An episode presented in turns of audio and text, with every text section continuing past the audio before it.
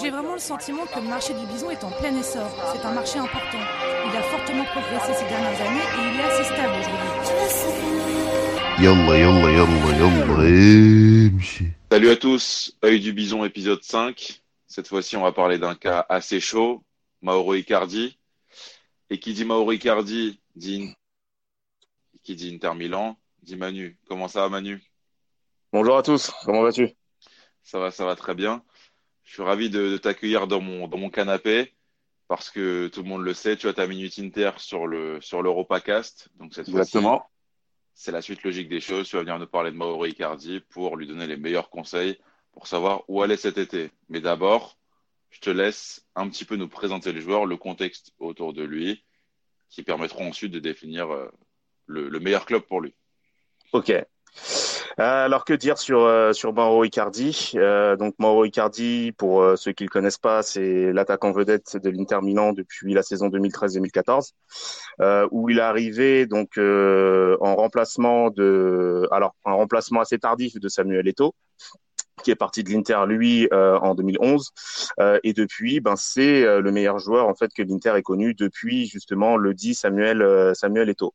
alors Icardi donc c'est un joueur qui est très performant mais comme je le dis son talent est égal à sa mongolerie.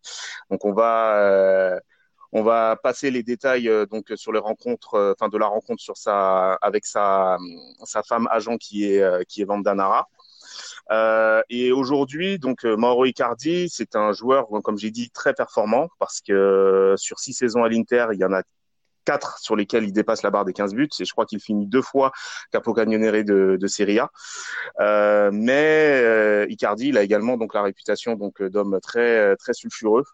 Donc on compte plus les on compte plus en fait euh, les, les embrouilles qu'il y a eu entre lui et la Courva Nord de l'Inter Milan, euh, notamment une il y a deux ans euh, où il avait littéralement pété un plomb, où il avait menacé euh, quelques supporters.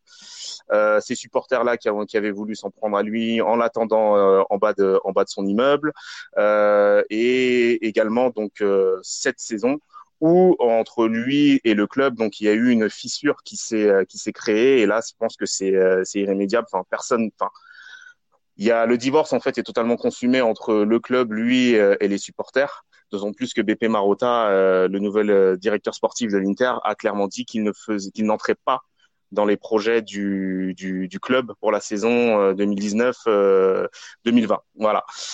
du coup, il se retrouve sur le marché. et je pense que le club qui le signera fera une très bonne affaire cet, cet été. Ok. Et du coup, je te laisse euh, enchaîner avec euh, la liste des trois clubs et puis euh, tu, tu détailleras ça? Ouais, ouais, très bien.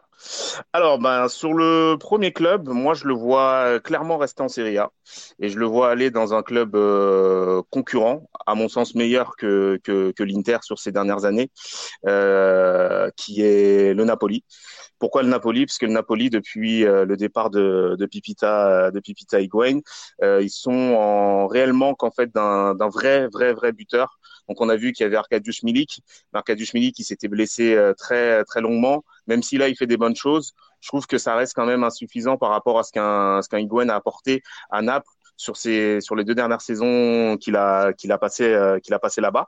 Donc rester en Italie dans un dans un environnement qu'il connaît, ça serait assez bénéfique pour lui, d'autant plus qu'il apportera un vrai plus à cette équipe euh, du, du Napoli et il sera dans un dans un meilleur climat, c'est-à-dire donc euh, avec une nouvelle nouvelle fanbase des supporters qui vont apprendre à le connaître, même si en Italie, donc on connaît sa, sa réputation. Par contre, après, on sait que euh, lors des retours euh, à lors des retours euh, face face au Milan, face face à l'Inter, pardon, ça va être un petit peu chaud. Euh, au niveau du deuxième club, donc c'est toujours pareil, c'est un club donc qui va faire partie euh, cette fois-ci du top 5 euh, de l'Europe, qui est le Bayern Munich. Donc pourquoi le Bayern Munich? Simplement parce que aujourd'hui leur attaquant vedette, donc qui est Robert Lewandowski, donc arrive sur à dépasser la barre des 30 ans, donc il va passer donc il va aller sur ses 31 ans. On va pas dire en fait qu'il va être sur le déclin, mais euh, voilà, on sait très bien en fait qu'il va plus lui rester beaucoup de temps, on va dire trois saisons, voire quatre grand max, s'il si, ne change pas de club avant. et pour le Bayern, je pense que avoir un, un joueur en fait du talent d'Icardi, ça peut être également donc ça peut leur être également très très bénéfique d'autant plus également que Thomas Müller qui est on va dire le, le, deuxième attaquant dans la hiérarchie lui il est sur une phase on va dire ouais pas qu'il est voilà pas bonne hein. Pas top pas top mais franchement mauvaise depuis on va dire 2017 euh, et du coup euh, avoir euh, avoir un Icardi donc complémentaire à, à Lewandowski ce sera une machine, enfin l'attaque, ce sera une machine à but, euh, une réelle machine à but. Euh, et en plus, il y aura une passation qui pourra se faire dans les euh, dans les euh, dans les dans les saisons à venir. Euh, et sur mon troisième club, ben, c'est tout simplement euh, le, Paris Saint-Germain, même si ça c'est un pari qui sera très très risqué. On sait très bien que Edinson Cavani, lui, il lui reste seulement un an un an à tirer. Euh, et que il y a Kylian Mbappé en fait qui va qui va qui lui souhaite plus de responsabilité en se mettant à la pointe de l'attaque. Par contre, quid du cas Neymar On ne sait pas s'il va partir, on ne sait pas si euh, s'il va rester.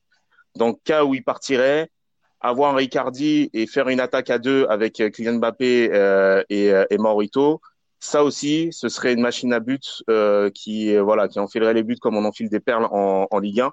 D'autant plus qu'en, que dans cette équipe du Paris Saint-Germain, il sera pas vraiment donc dans l'inconnu puisqu'il y aura, euh, il y a beaucoup d'hispanophones avec euh, les arrivées de Herrera, de Sarabia. On a Bernat et il y a également donc euh, des coéquipiers à lui. Les Argentins, hein, Paredes, Di Maria. Comme Paredes et, et, et Di Maria. Euh, et du coup, je pense qu'il pourrait euh, largement se sentir à l'aise dans, dans cette équipe et dans cette ville euh, également. Parfait Manu, merci beaucoup, tu nous as bien éclairé. Je te remercie. Mais de rien.